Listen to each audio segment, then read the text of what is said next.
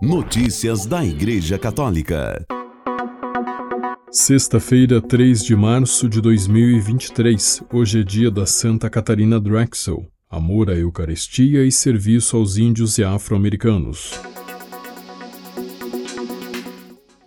Não basta pedir perdão, diz Papa na mensagem de vídeo sobre as vítimas de abuso. Reportagem do Vatican News. Foi divulgada nesta quinta-feira, 2 de março, a mensagem de vídeo do Papa Francisco com as intenções de oração para o mês de março.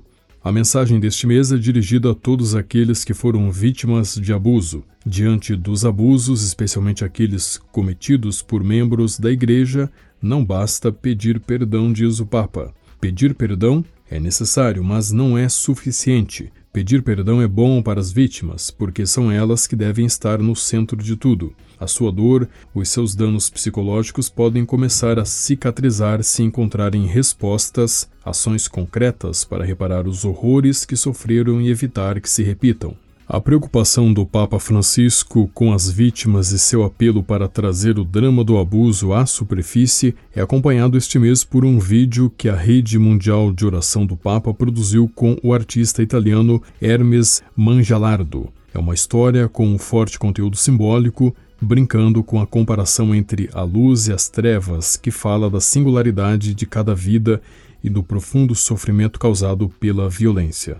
Nas paredes de uma casa escura onde cortinas afastam o sol, há pinturas retratando flores que murcham justamente por causa da falta de luz.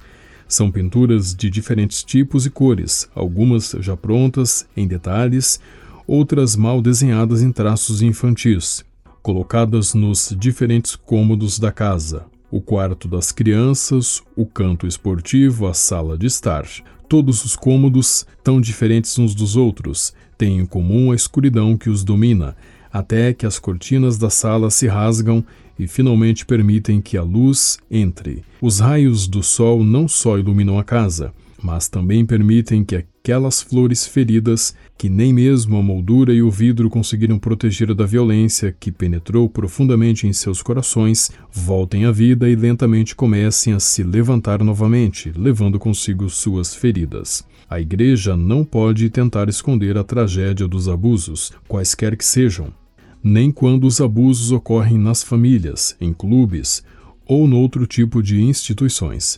A Igreja deve ser um exemplo para ajudar a resolvê-los, tornando-os conhecidos na sociedade e nas famílias. É a Igreja que tem de oferecer espaços seguros para ouvir as vítimas, acompanhá-las psicologicamente e protegê-las. Rezemos pelos que sofrem por causa do mal cometido pelos membros da comunidade eclesial, para que encontrem na própria Igreja uma resposta concreta às suas dores e aos seus sofrimentos concluiu o Papa Francisco. Notícias da Igreja Católica. Milhares de pessoas se manifestaram em frente ao Congresso da União, órgão legislativo federal do México, para pedir que os parlamentares elaborem e aprovem projetos que favoreçam os verdadeiros direitos da mulher e da infância mexicana. A marcha, feita na Cidade do México, foi convocada pelas plataformas Iniciativa Cidadã e Frente Nacional pela Família. Segundo o comunicado, Rosa Mary Morales, porta-voz da Frente Nacional pela Família,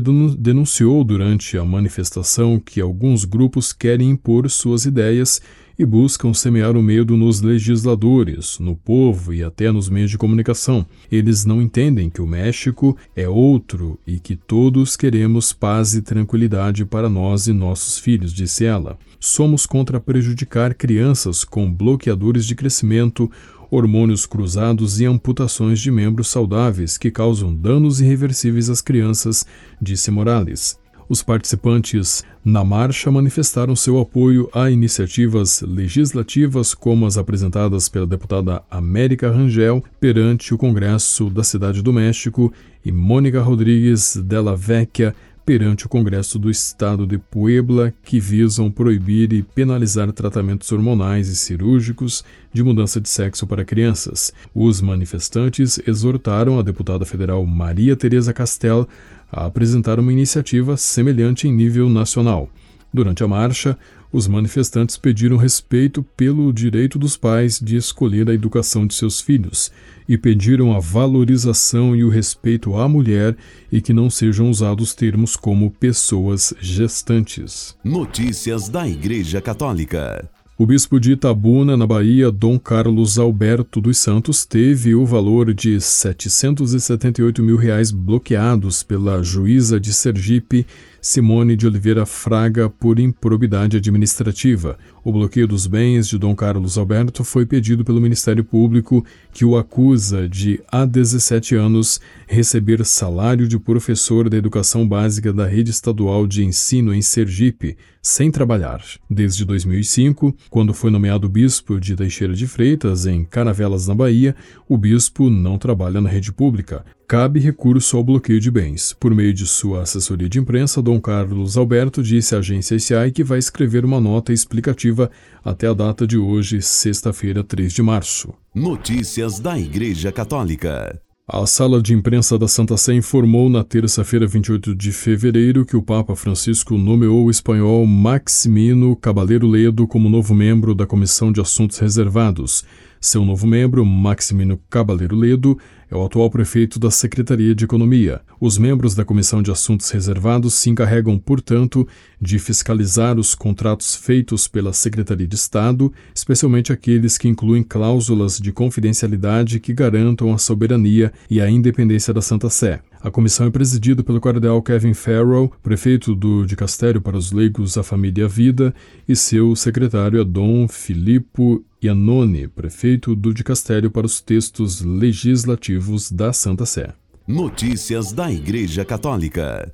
Bassel Habkouk, um católico libanês, pai de dois filhos, quase perdeu a vida em uma viagem à Turquia que começou com uma catástrofe apenas horas após sua chegada ao país. Bassel sobreviveu a 52 horas preso sob escombros do terremoto que atingiu a Turquia e a Síria em 6 de fevereiro. Segundo a agência de notícias Associated Press, o terremoto deixou mais de 47 mil mortos, além de feridos e desaparecidos nos dois países.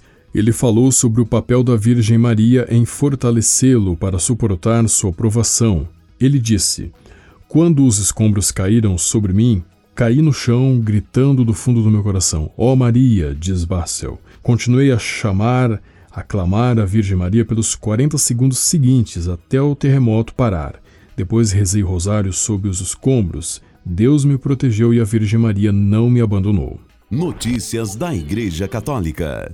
Trabalho análogo à escravidão em vinícola gera condenação da CNBB. A Igreja tem a responsabilidade de zelar pelo tipo de vinho utilizado nas celebrações das missas, disse a Conferência Nacional dos Bispos do Brasil em nota emitida nesta terça-feira, 28 de fevereiro. É recomendável que se busquem para a celebração da missa vinhos de proveniência sobre as quais não existam dúvidas a respeito dos critérios éticos na sua produção. A nota reage à informação de que cerca de 200 trabalhadores trabalhadores de vinícolas de Bento Gonçalves, no Rio Grande do Sul, viviam em condições análogas à escravidão. Eles foram resgatados pela Polícia Rodoviária Federal no dia 22 de fevereiro. Segundo a Polícia Federal, a situação só foi descoberta porque três trabalhadores fugiram de um alojamento onde ficavam e procuraram a polícia em Caxias do Sul. Lá disseram que sofriam violência física, longas jornadas de trabalho, comiam alimentos estragados, tinham seus salários atrasados e eram obrigados a ficar no local sob a pena de pagamento de uma multa por quebra do contrato de trabalho.